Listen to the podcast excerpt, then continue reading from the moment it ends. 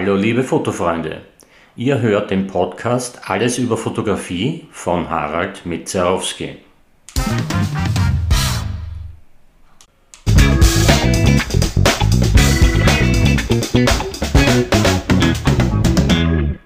Habt ihr schon einmal mit dem Systemblitz gearbeitet?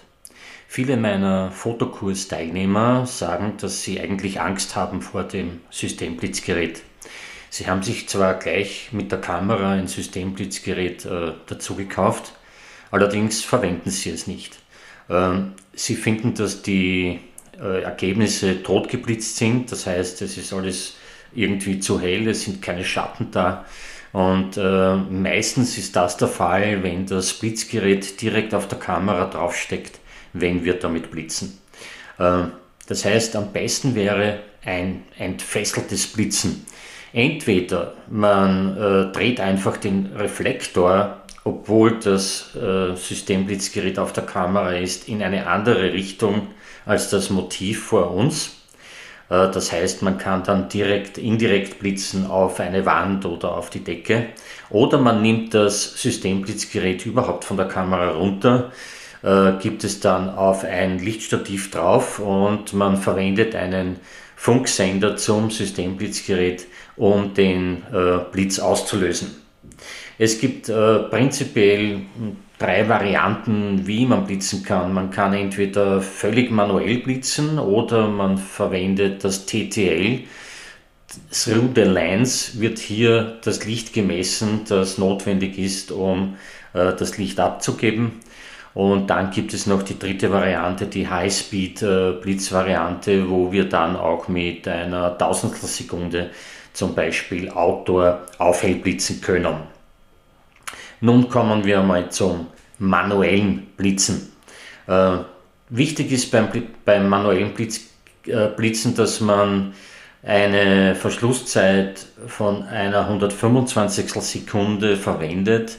Das wäre die Synchronblitzzeit, sodass der Blitz dann das Licht abgibt, wenn der Verschluss offen ist.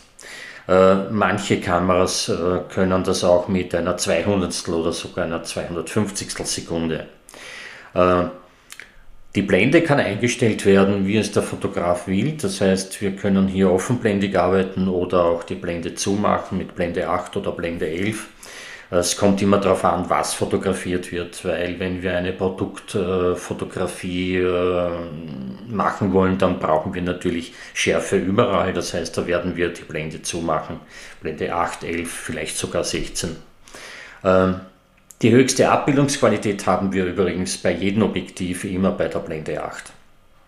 Und die ISO, die wir einstellen, werden wahrscheinlich am besten eine, also 100 ISO sein oder 200 ISO, weil auch hier haben wir die höhere Abbildungsqualität, als wenn wir mit 3200 ISO fotografieren würden. Äh, was wir dann noch zusätzlich machen können, um ein schönes Blitzlicht zu schaffen, das sind Lichtformer. Äh, das kann sein ein Beauty-Tisch, das kann sein ein bisschen eine weichere Lichtquelle, eine Softbox. Äh, das kann aber auch sein für ein Ganzkörperfoto, äh, Striplights links und rechts. Man kann hier auch ein Zangenlicht draus machen, um sehr interessante Lichtschattenwürfe zu erzielen. Auf jeden Fall kann ich dir nur empfehlen, äh, das Fotografieren fängt erst so richtig mit den Blitzen an. Obwohl aber in der heutigen Zeit sicherlich auch das Dauerlicht immer mehr gefragt wird, weil erstens einmal äh, die Lichtquelle immer stärker wird und zweitens die Möglichkeit bei DSLM-Kameras, also spiegellose Kameras, äh, der Fotograf sofort sieht im Sucher oder im, am Display, wie sich das auswirkt, was er gerade einstellt und wie er das Licht und die Lichtformer hinstellt.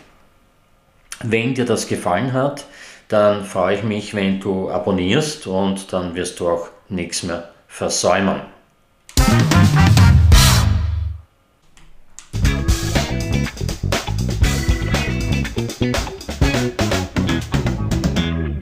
Wenn dir dieser Podcast gefallen hat, dann einfach abonnieren und nichts mehr versäumen.